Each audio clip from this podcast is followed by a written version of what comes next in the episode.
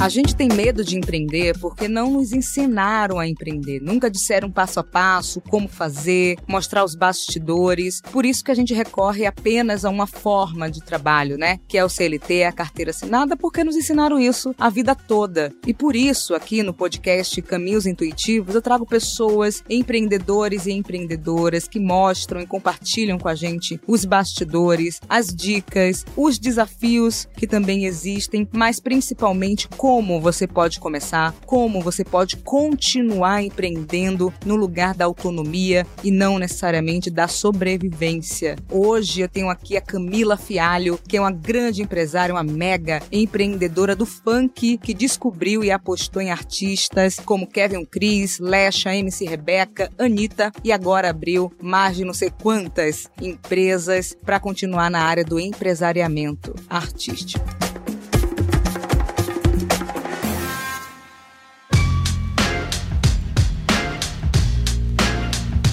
Camila, muito obrigada por ter aceito esse convite. E muito melhor também do que eu falar quem é você, o que você faz. Por favor, se apresente. Ai, Monique, eu que agradeço. É uma honra enorme, você sabe disso. Eu sou sua fã, fico comentando lá em todas as suas fotos. A gente fez um painel junto, eu tive a oportunidade de te conhecer pessoalmente em meio a tudo isso, então realmente foi a oportunidade, né? Porque nos últimos dois anos conhecer alguém pessoalmente é alguma coisa pra gente comemorar. Eu sou empresária, comecei há 18 anos atrás empresariando MC Sapão e fui inserida no funk através da Furacão 2000, porque eu apresentava o programa da Furacão 2000, e ali eu entendi que existia um mundo paralelo e que existia também um movimento cultural enorme e que faltavam pessoas para ajudar a fazer com que isso ficasse maior. Me apaixonei, afinal eu amo um desafio e a partir daí comecei a trabalhar com funk ao longo de todos esses anos, mais precisamente com funk, mas foi com a música. Hoje eu tenho outros artistas de outros gêneros, mas assim, eu foquei muito na música urbana.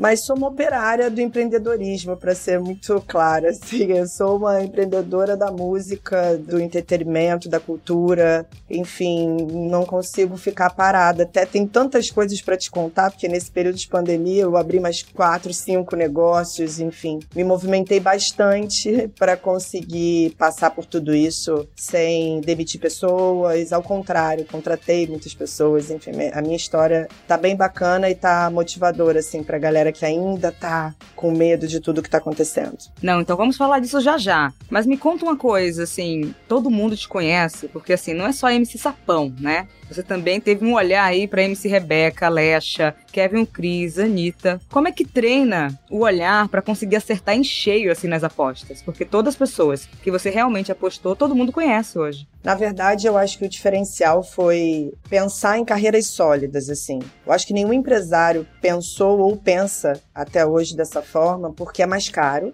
dá mais trabalho, essa é a realidade, mas de alguma forma eu vejo todos os meus artistas, é o que você tá falando, eu trabalhei com Sapão 16 anos. O funk que era algo que as pessoas diziam que não durava um ano, você imagina um artista que ficou 16 anos. A partir daí eu entendi que a fórmula era o conhecimento. O que eu tinha que dar para essas pessoas eram coisas que, por eu ser branca, privilegiada, eu tive, mas essas pessoas não, porque vieram de comunidade, vieram de origens mais humildes. Então, a partir do momento que eu pegava o talento dessas pessoas e colocava-as para estudar, estudar literalmente. O Sapão estudava português, a Anitta, ela foi aperfeiçoar o inglês e aprender outra língua e fazia muito media training e coach voltado pro empreendedorismo, inclusive educação financeira. Eu acho que se o país desse tudo isso para mais pessoas, vocês iam ver a quantidade de talento que tem dentro das comunidades, dentro de lugares com origens mais humildes, assim. Então, o difícil é essas pessoas acreditarem que pode chegar aí. Então, quando eu enxergava que eles tinham talento e a predisposição a estudar, a adquirir conhecimento, eu sabia que aquela era a pessoa certa. Porque é isso, o talento sendo aperfeiçoado, o talento sendo investido através de conhecimento, ele faz com que vire um plano de carreira. A partir do momento que vira um plano de carreira, quantas lechinhas, anitinhas, sapõezinhos, rebequinhas surgiram a partir disso? E aí virou um grande movimento e hoje o funk é chamado de pop no país. É uma coisa que há pouco tempo atrás era impossível possível as pessoas até mesmo aceitarem. É, foi uma mudança rápida, moça. Tinha que bater na porta as pessoas. Ah, não vou nem conversar com você, não faço funk, eu não sei o que é funk, eu não escuto funk. E hoje tá aqui na crista da onda, todo mundo achar incrível, os meus artistas sendo concorridos por gravadoras major. Isso, enfim, era impossível. Então, quando você fala, o que, que você fez para ter esse olhar? Na verdade,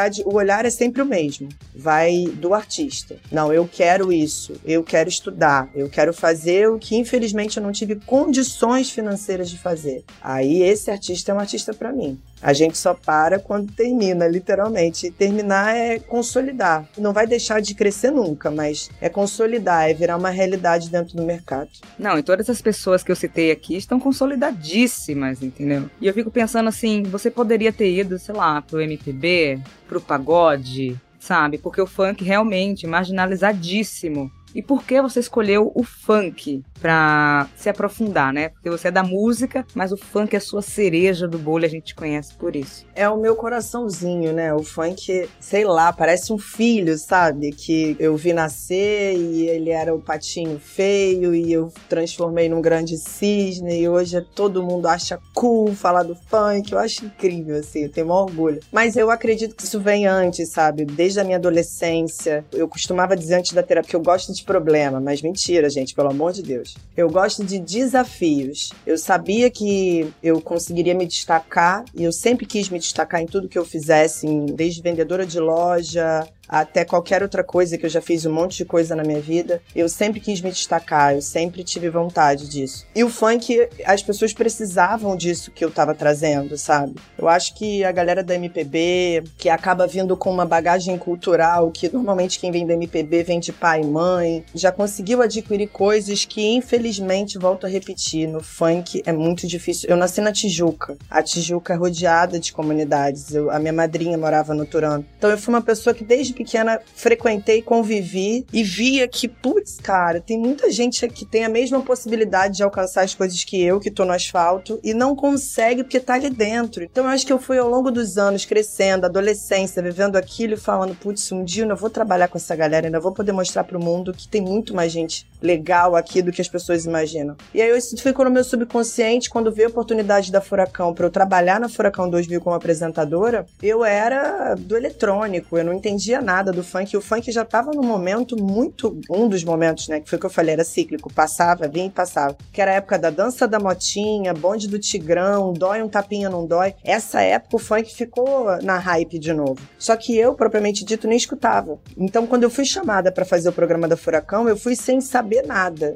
Mas de cara, quem me treinou foi o Dennis DJ, que é o cara hoje do funk também. O cara que passou desde o funk antigo, o funk de galera, o funk pop, o funk e ele permanece com a bandeira do funk, ele é o funk, genuinamente. Que inclusive é o pai da minha filha, eu fui casada com ele. Mas enfim, então eu acredito que tenha sido isso, sabe? Pelo funk. Eu, é muito próximo na minha vida, é muito presente mesmo. Além da Furacão, então, como é que se prepara para ser uma multi-empresária, uma mega empresária do funk? Tem que estudar o quê? Tem que fazer o quê, assim, para continuar, né? Porque você começou Furacão 2000, mas tá aqui até hoje, entendeu? Vai continuar. Como é que se prepara para isso? Na verdade, eu comecei a estudar os empreendedores desse país. Eu comecei a entender o que é empreender nesse país a partir do funk, a partir da música. Porque quando eu comecei, as pessoas não tinham nem CNPJ. Aí eu entendi que se eu abrisse um CNPJ, atendesse o telefone 9 horas da manhã, que era o funk era, o cara estourava na comunidade, pegava um familiar mais próximo, um amigo, transformava ele em empresário e ele pegava um Nextel.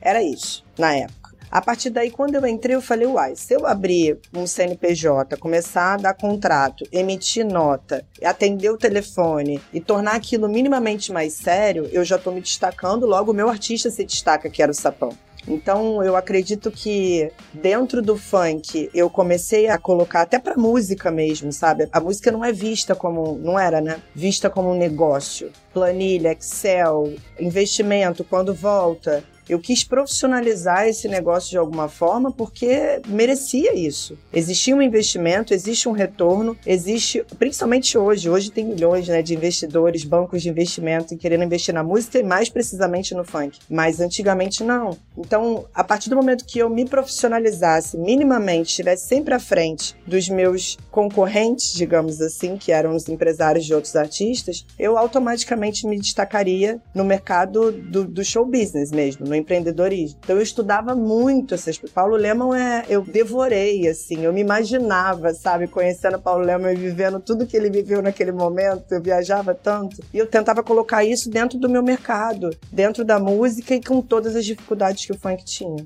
Não, e é bom você falar isso, né? Porque as pessoas acreditam que empreender, considerando assim, a longo prazo. Uma coisa é a gente começar com uma ideia, colocar no mundo, mas para garantir estrutura, a gente precisa se organizar também. Hoje você já é conhecida, você já criou mais negócios aí, já já eu toco nesse ponto, mas a sua primeira empresa de agenciamento de artista do funk, o que oferece? Como é que a gente pensa também no que vai oferecer enquanto serviço, naquilo que vai prestar certinho? Como é que desenha? A minha primeira empresa foi Camila Camille Sapão Produções Limitadas. É maravilhoso. Depois virou Funksy. E aí chegou um determinado momento que eu entendi que eu queria trabalhar com artistas de funk que quisessem migrar para o mainstream. Primeiro era aquele que queria receber estrutura, queria estudar, queria se aprimorar. Depois eu entendi que só esses não seriam suficientes. A gente precisava de cabeças, de pessoas que tivessem dispostas a apanhar pelo funk. Eu vou levar isso aí para o mainstream de qualquer maneira e vou com essa louquinha que é a Camila. Então, num primeiro momento eu trabalhava com sapão, depois eu trabalhei com vários MCs, com mulheres frutas, enfim, que na época estavam ali na moda, mas depois eu falei, cara, eu quero cantores de funk, pessoas que estejam dispostas de fato a investir no funk de alguma forma comigo, levar para o mainstream. Eu acho que foi a partir daí que eu de fato me tornei uma empresária que pensava no 360 e que traria mais coisas para o mercado, sabe? E me tirou uma dúvida então, por que criar novos negócios? A gente está no momento do Brasil de pandemia, crise, todo mundo fala que vai falir e você criou outros negócios. Explica o porquê de ter criado e quais são esses novos negócios que você agora está liderando. Olha, amor, vou te falar, eu passei um perrengue na minha vida de 2014 até 2018 que, enfim, foi conhecido, todo mundo sabe o que aconteceu. 2018 tudo acabou, minha vida voltou normal, eu estava com 3030, que é uma banda de rap, MC Rebeca, Kevin o Cris. Eu tava voando. 2019 eu voei, foi meu melhor ano em 20 anos de carreira, em todos os sentidos. Quando chega 2020, que de fato eu vou começar a colher tudo que aconteceu, vem a pandemia. Quando veio a pandemia, eu tinha different. Seis meses para frente fechado de shows. E vi aquilo tudo apagando. Eu tava com a agenda aberta na varanda da minha casa, juro. E eu acho que as pessoas foram tirando, né, em algum lugar da agenda do Google todas as datas. Aquilo me causou um desespero absurdo. Porque assim, eu, eu vivo uma triangulação, né? Eu, tenho eu tenho 75 colaboradores dentro da K2L das minhas empresas hoje, que eu sou sempre aquela que a otimista vai dar certo, bola para frente, a gente vai se reinventar. E eu tenho os artistas do outro lado que eu tinha que falar as mesmas coisas para que eles trabalhassem o psicológico deles e vai dar tudo certo. E eu tava aqui no meio desse caminho desesperada, sem saber fazer, dar tudo certo. Eu falava pro lado direito que sim, menina, e pro lado esquerdo também, e eu aqui no meio desesperada. Só que é isso, assim, eu parto dessa premissa sempre. Eu tenho 24 horas para sofrer, 24 horas para viver o luto, para viver a bad. Na 25 hora eu preciso achar uma solução. Então eu acho que eu vivi isso tantas vezes na minha vida Covid que nesse momento de crise eu senti menos do que as pessoas que não estão acostumadas a ver crise, talvez porque não têm empreendido nesse nosso país, viu? Pra ser muito sincero. Porque na 25 hora eu falei, gente, é isso. Perdemos 80% da nossa receita, mas ainda temos o conhecimento, estamos aqui. O que a gente faz hoje que a gente pode ceder para outras pessoas além da música, para que mantenha a empresa em pé e a gente consiga trazer de um outro lugar para a galera da música. E aí eu vi o mercado de influenciadores, pessoas que também deveriam querer se transformar em formadores de opinião, sabe? Porque o influenciador, eu costumo dizer isso, me incomoda um pouco o cara falar que ama refrigerante numa semana e na semana seguinte ele deixou de ser vega. Eu acho que a gente tem que ter uma responsabilidade maior quando a gente se comunica profissionalmente através das redes sociais. Então isso já era uma coisa que me incomodava, mas ok, eu tenho meu business, eu vou seguir aqui. A partir do momento que eu olhei para o lado e vi que ali existia uma carência enorme de planejamento na vida dessas pessoas, de explicar para essas pessoas que o faturamento que elas têm é compatível com o faturamento de empresas enormes. Como é que o cara pode ter um faturamento de uma empresa enorme se ele não tem pessoas à sua volta, não tem background, não tem um profissionalismo compatível. Aí fica até desproporcional, né? Você imagina o cara que tem uma pizzaria, uma rede de pizzarias, trabalhando com cinco pessoas. A conta não fecha. Aí eu olhei aquilo e falei, é aí. Por coincidência, a Boca Rosa, nesse período, tinha acabado de sair do Big Brother e era um case perfeito para mim, porque o Big Brother acaba causando coisas na vida das pessoas e ela tinha sido, entre parênteses, entre aspas, cancelada. Ela tinha saído de lá com uma imagem digamos, diferente da que ela tinha entrado. Então ela precisava de uma reconstrução de imagem, ela precisava, né, de uma assessoria nesse sentido. E foi aí que eu peguei e montei esse planejamento. Entendi quem era a Bianca, entendi o que tinha acontecido, entendi quais eram os sonhos e objetivos dela, coloquei isso literalmente numa planilha de Excel, com início, meio e fim, e disse: "Vamos, mas para isso você precisa estudar, você precisa fazer o media training". Eu falei: "Você é uma comunicadora, você pode facilmente se tornar uma apresentadora, como hoje existem muitas, mas você tem que estudar para isso. Não estou dizendo que você tem que parar agora e fazer quatro anos de faculdade, mas existe um curso específico para que você aprenda a se comunicar da forma certa e profissional. Então vamos fazer? Ao invés de você ganhar um programa de televisão, porque você participou do Big Brother, tentar aproveitar essa oportunidade e depois se arrepender porque não se aprimorou o suficiente para isso. Ela falou: putz, é exatamente o que eu preciso. Em seis meses a gente conseguiu mudar a imagem da Bianca, conseguiu fazer com que ela estudasse sobre o feminismo, que era algo que ela não tinha um conhecimento aprofundado e acabou sendo pega dentro do Big Brother nesse assunto, inclusive. E tá tudo bem, assim, foi só estudar para ela falar: meu Deus, realmente, eu falei coisas coisas que não faziam sentido. E olha que legal, isso é influenciar. Ela falar, eu errei, eu estudei, eu me aprimorei e agora eu tô aqui influenciando vocês a falarem as coisas certas. Eu morro de orgulho desse tipo de coisa. E aí foi quando a gente começou a trabalhar com o mercado de influenciadores que tinham a intenção de migrar, fazer o mainstream do influenciador, que eu brinco, migrar para ser um formador de opinião uma pessoa que pode de fato influenciar e as pessoas vão dar credibilidade tanto à imprensa quanto ao mercado publicitário e todo o resto. E aí a gente acabou abrindo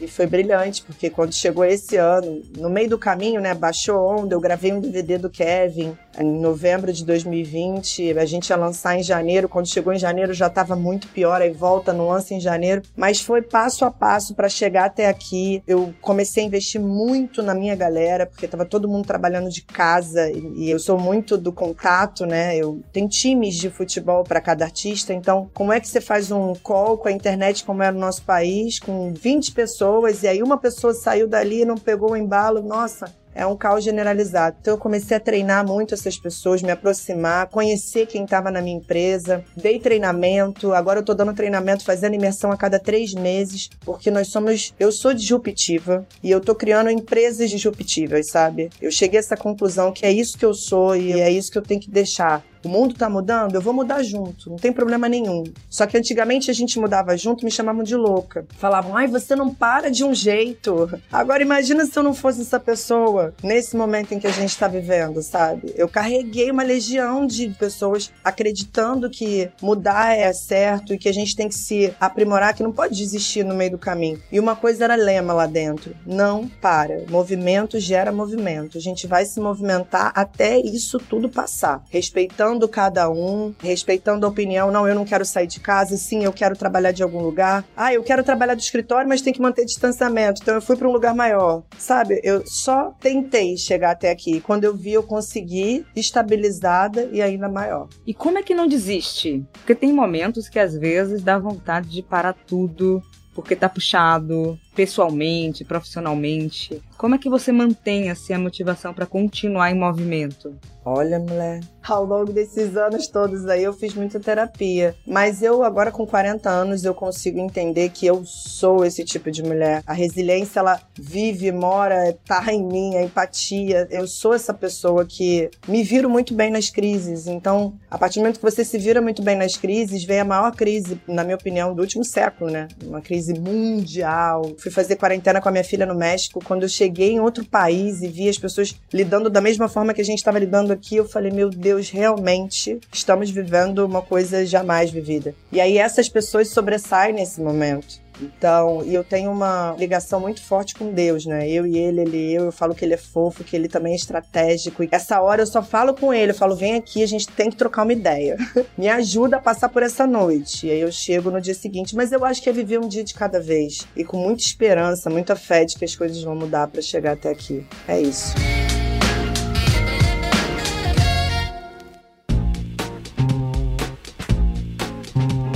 Antes da gente continuar, a gente sempre pede aqui pra galera que ouve o Caminhos Intuitivos para mandar alguma pergunta pro convidado ou a convidada do episódio. E a gente recebeu uma pergunta de Ana GB de Salvador. Então vamos ouvir agora em primeira mão e a gente responde aqui juntas. Oi, oi. Eu me chamo Ana GB, baiana de Arembepe Camaçari, região metropolitana de Salvador. Sou Relações Públicas e produtora cultural. Trabalho com arte e especificamente com música desde 2016. Nessa caminhada, passei a observar e estudar sobre o mercado independente, que na verdade depende de muita gente para realmente acontecer. Quando ouvimos a palavra empresária, automaticamente os cifrões aparecem em nossos olhos como em desenho animado. Mas tenho percebido que agenciar vai muito além só de ter dinheiro. Então quero saber de vocês como se tornar agente de uma artista sem ter grana e alguns exemplos de contrapartidas que podem ser oferecidas por ambas as partes. Olha, mas sem sombra de dúvidas, empresariar nem é teu dinheiro. Eu nem tinha dinheiro quando eu comecei. Inclusive, eu nem sou investidora dos artistas. Assim, cada um tem um papel. Olha, gente, eu sempre faço analogia de um time de futebol. O artista, ele é o atacante, aquele principal que fica lá na frente. Existe o investidor que é o dono do clube e eu sou a técnica. Eu sou aquela que tem que gerir todo o time para que a bola chegue até o atacante e ele faça o gol. Então, quando você é o técnico, você está sendo o técnico daquele time. Por isso que eu gosto de mudar, né? Todo mundo já percebeu, eu falo isso toda hora. Então, assim, quando sai um artista do meu casting, as pessoas falam: Meu Deus, isso não é ruim, isso é chato, isso é. Não, não é. Os técnicos trocam de time. Eles precisam, de fato, levar a experiência deles para outros lugares. E, desculpa, modéstia à parte, os bons técnicos são disputados por muitos times. E aí, voltando para o meu mercado, eu não posso ser empresária. Essa é a minha maneira de entender as coisas. Eu não posso ser empresária de 100 artistas. Eu tenho um limite onde eu consigo dar conta, mesmo tendo o meu time me ajudando. Mas, assim, eu tenho um limite. Então, existe essa troca. Mas o empresário, nem de longe, ele é um investidor respondendo a contrapartida dela.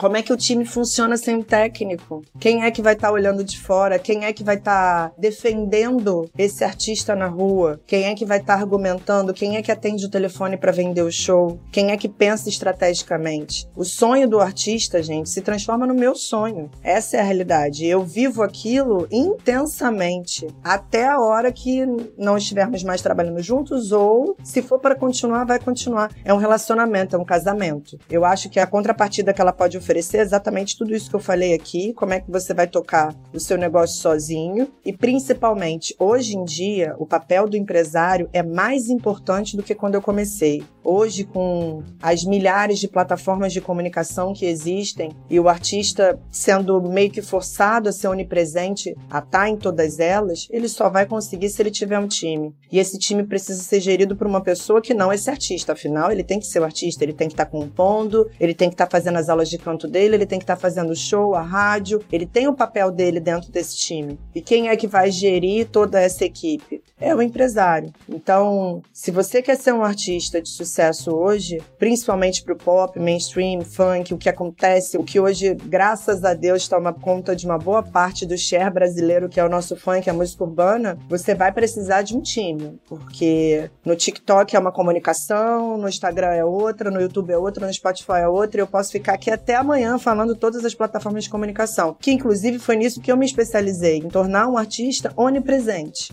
em tornar o artista um formador de opinião, em pegar a personalidade do artista e comunicar isso para o mundo, mostrar o quanto ele é importante além da arte dele, além da música dele. Então, sem um empresário, eu acho muito difícil que o artista consiga fazer isso. E olha que eu sou o tipo de empresária que ensina os artistas a se autogerirem, que eu acho que é fundamental, é importante pra caramba. Então, a partir do momento que eu ensino, eles aprendem, na maioria das vezes até tentam seguir sozinhos, mas depois voltam a ter alguém gerindo a carreira deles, porque cada dia que passa vai ficar pior, viu, gente? Ou melhor para os empresários, porque eles vão ter mais emprego. E para quem tá começando, eu comecei com 16 anos, hoje eu tô com 27. Sei lá, 10, 11 anos, ninguém sabia que eu existia. Ninguém sabia que Camila também existia. Como é que a gente começa a construir nossa marca pessoal? O que, que a gente faz? Hoje a gente tem o auxílio das redes sociais, que, de novo, eu sou uma pessoa que defendo muito para nós, é, independentes, para as minorias, para as pessoas que não têm voz com tanta facilidade. Eu não sou uma minoria, gente, mas eu trabalho com minorias. Eu comecei a trabalhar com funk. Então eu tinha porta na cara igual vocês. Eu não era escutada, não era ouvida, eu não tinha uma gravadora nem que me recebia para falar: oi, deixa eu falar, eu sou música. Chamavam meus artistas de DJ, não conseguiam nem chamar de cantor, para vocês terem uma ideia. Então hoje você está começando, você precisa ter a consciência do relacionamento relacionamento.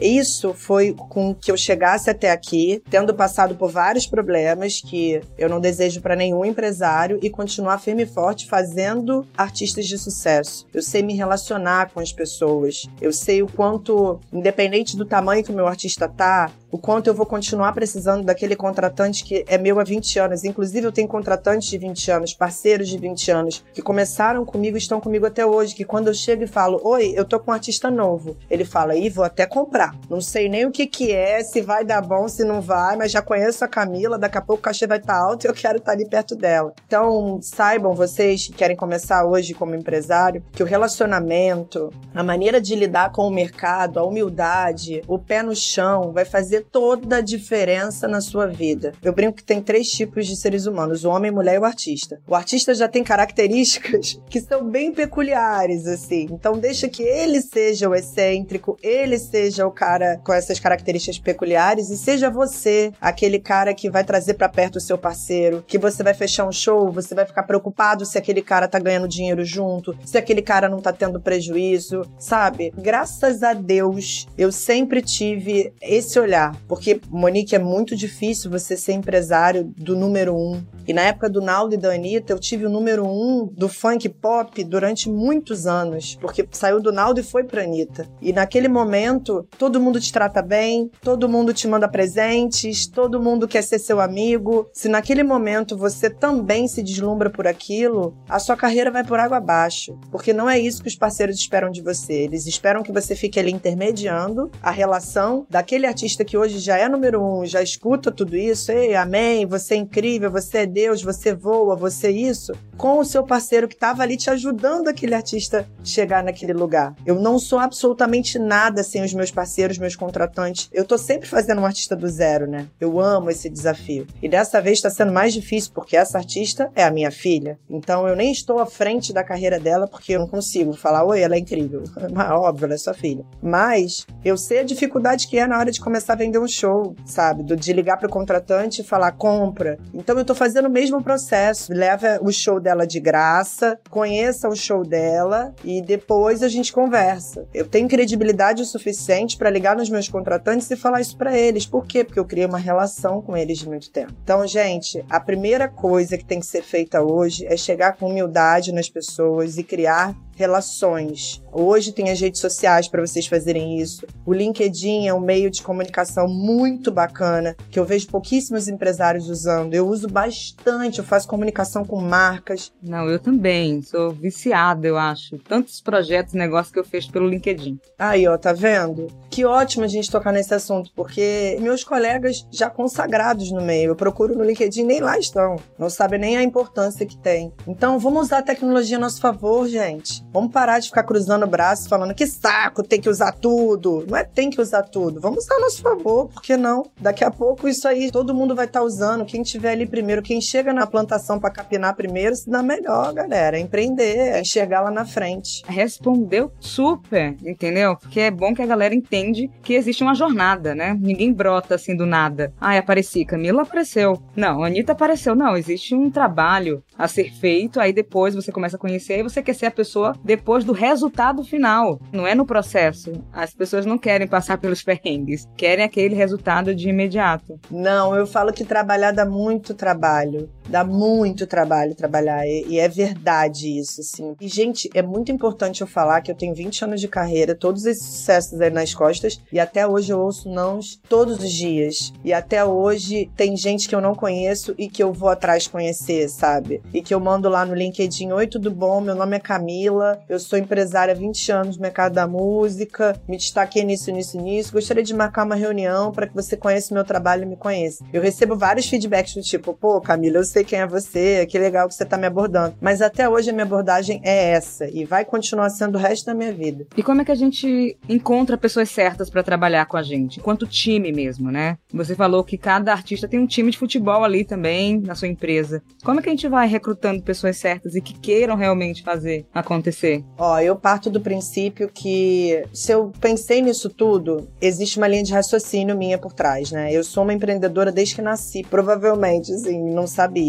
Então, eu comecei a entender que as pessoas para trabalharem comigo, elas tinham que ter fit cultural, sabe? Nesse sentido, a pessoa quer ser uma empreendedora, ela quer ser dona de vários negócios, ela quer virar minha sócia, essa é a pessoa para estar tá perto de mim. Então, no processo seletivo, eu já consigo entender a partir disso. Eu, depois de muito tempo, entendi que eu não queria ter. Eu sempre odiei CLT, sabe? Quando eu trabalhava em loja, eu era seletista, né? Que eu chamo. Carteira assinada, tá, gente? E aí chegou um determinado momento que eu precisei de aquele auxílio, não sei o que, auxílio, não sei o que lá. Eu não consegui nada, Monique. Eu trabalhei anos em loja, eu paguei anos de um monte de taxa que eu não sabia o que era, que meu salário no final vinha quase nada para mim, para quando eu precisar, eu não ter. E aí, quando as pessoas vinham trabalhar comigo, né, comecei, né, tive uma empresa, entendi que eu tinha que assinar carteiras e pagar às vezes um salário que ia mais para um lado do que para a própria pessoa que estava ali. Eu falei, cara, daqui para frente, acho que tem uns 5 ou 6 anos, daqui para frente vai trabalhar comigo só quem quiser ter sua própria empresa. Eu quero criar um plano de negócio para aquela pessoa entrar como minha estagiária e virar minha sócia. Inclusive, minhas três sócias hoje começaram trabalhando como minhas estagiárias. E hoje são minhas sócias. Elas têm participação em todas, em umas, em alguma das minhas empresas. Uma das minhas empresas, uma menina que era label do Kevin, uma vez sentou comigo e falou: Olha, eu adoraria ser sócia. Aí eu vi uma empresa de agência de rede social, né, para fazer um serviço para prestar, que hoje eu tenho, a Highlight, para prestar para salões, pessoas que querem uma ajuda para se comunicar nas redes sociais. E aí eu peguei essa menina que estava na K2L e falei: Cara, você merece crescer. Pintou um espaço aqui, quer virar minha sócia lá? Apresentei ela para outra e quando viu, ela tá lá realizando o sonho dela, tendo o próprio negócio negócio dela, era uma empreendedora nata, mas eu quis ajudar para que ela, sabe, desenvolvesse. Então, eu acho que hoje na K2L, já profissional e nas minhas empresas, eu contrato pessoas para que me ajudem a trazer futuros empreendedores, futuros sócios. É isso. Se você tem uma cabeça de que você vai começar comigo e em 3, 2, 1 você vai trazer um negócio novo e eu vou embarcar com você, é para você estar tá do meu lado, é você que eu quero do meu lado e vamos embora. E eu não tem nada, não tem nenhum problema, gente, você querer ser seletista, não, tá? É só um perfil. Existem pessoas que são conservadoras e que gostam de ter aquilo dali, embora essas pessoas devem ter passado um perrenguinho agora no meio da pandemia, que eu vi os seletistas todos sofrendo tanto quanto eu, que sou uma empreendedora, porque não conseguiram receber nada, ainda passavam aquela humilhação absurda. Eu, pelo menos, sou empreendedora. Eu sei que eu posso ir, voltar, quebrar, fazer acontecer. Agora, você imagina você trabalhar 20, 30 anos, chegar um momento desse de pandemia você precisar do governo, e é isso, tipo, a porta fechada na sua cara. É humilhante. Então, eu incentivo mesmo. Se você que está aí me ouvindo agora é seletista, meu amor, venha conhecer o empreendedorismo, que se tiver no seu sangue, e tem que estar, tá, obviamente, você vai descobrir uma outra motivação para sua vida. E é isso, assim, eu também tentei, inclusive, fui repórter por um bom tempo, inclusive aqui da Globo. Depois falei, tá, mas já tinha construído negócios, eu tive que parar algumas coisas para me dedicar à TV. Depois falei, gente, eu vou ter que sair, depois eu volto em algum momento. E voltei com o podcast, que é uma coisa que eu gosto também. E tá melhor enquanto motivação pessoal, profissional. E tem uma coisa, né, Camila? As pessoas querem CLT somente porque foi ensinado assim, que tem um passo a passo na vida. Você primeiro precisa de carteira assinada, aí depois de não sei quantos anos você tenta se aposentar e depois você vai viver. E não consegue ver no empreendedorismo esse caminho do futuro, porque ninguém ensina assim, ai, depois que você empreender, você vai fazer isso, porque não é linear, não é assim um, dois, três. Você pode formar, ok, sua empresa, ok, mas se acontecer uma crise, você vai ter que se adaptar, como você está fazendo, como eu fiz, como outros empreendedores fizeram. Então eu acho que esse lugar de como é que a gente treina, né, o imaginário para a possibilidade do empreendedorismo que não seja mais, né, espero, por sobrevivência, seja por autonomia, como você, como eu, e como outros empreendedores que estão passando aqui nesse podcast incrível que eu tô adorando. E infelizmente estamos chegando ao final, tô chorando aqui, porque já tô pirando em um monte de coisas. Mas dá assim, manda real para quem tá iniciando exatamente agora e manda real para quem já começou, só que na pandemia ficou perdido no empresariamento. A real é, para agora, Abra lá uma lista de prioridades, tópico a tópico, e escreva isso num papel. A gente fala e as pessoas dessa hora falam: ah, tá, eu vou fazer. Eu falei isso ontem para uma amiga minha. Ela estava perdida, falando eu não aguento mais, parece que vai durar mais um ano, porque todo mundo que trabalha na música já sabe que vai demorar mais tempo. Eu tenho show sábado agora, mas são tantas restrições pro show que a gente sabe que isso acaba tirando o contratante de ter coragem de fazer, porque ele acha que ele vai perder dinheiro. Então, eu tô tendo que convencer o contratante que se der ruim eu tô com ele, aí eu volto para convencer o artista que tem que cobrar um cachê mais baixo. Vocês entendem a movimentação eterna? É isso, gente. Essa movimentação que precisa existir no empreendedorismo eterno, essa inquietação, essa borboleta na barriga, é que vai fazer com que vocês consigam entender o gostinho do empreendedorismo e o quanto isso pode ser vantajoso na vida de vocês. Mas a primeira coisa é saber se organizar. Não adianta achar, porque como o empreendedor né, é um pouco mais livre, ele faz o próprio horário dele, as pessoas acabam sonhando que vai ser light. E não tem nada a ver com isso, ou que não precisa ser organizado, não precisa se planejar. Não tem absolutamente nada a ver com isso. Ao contrário, eu busco a excelência na organização 24 horas por dia. Toda vez que eu acho que está organizado, eu procuro para ver se realmente está. Eu quero achar erros para mudar, para melhorar o tempo todo. Então, para agora que você estiver fazendo, caso você já tenha começado no meio da pandemia ou você vai começar agora, e faça de fato um ponto a ponto. Depois você vai separar as ordens de prioridade 1, 2, 3, 4, 5 até o 10 e vai me prometer que você vai seguir do passo 1 pro 2. Não vai seguir do 1,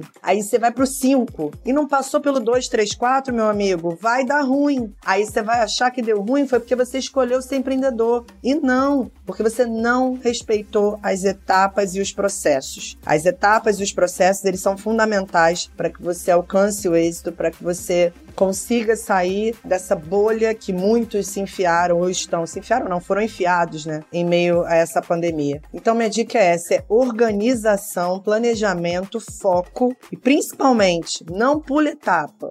Não acha que vai acelerar o processo pulando etapa, ao contrário, você só está adquirindo mais problema para frente. Camila, muito obrigada. Tô triste porque a gente tá finalizando aqui, mas te agradeço por ter aceito esse convite nesse podcast nessa primeira temporada.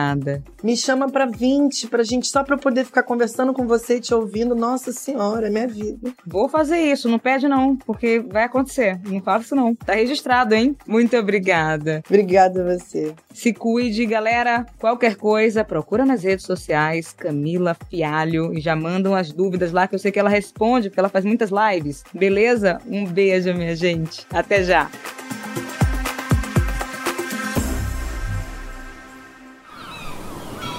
Este podcast foi editado pela Maremoto.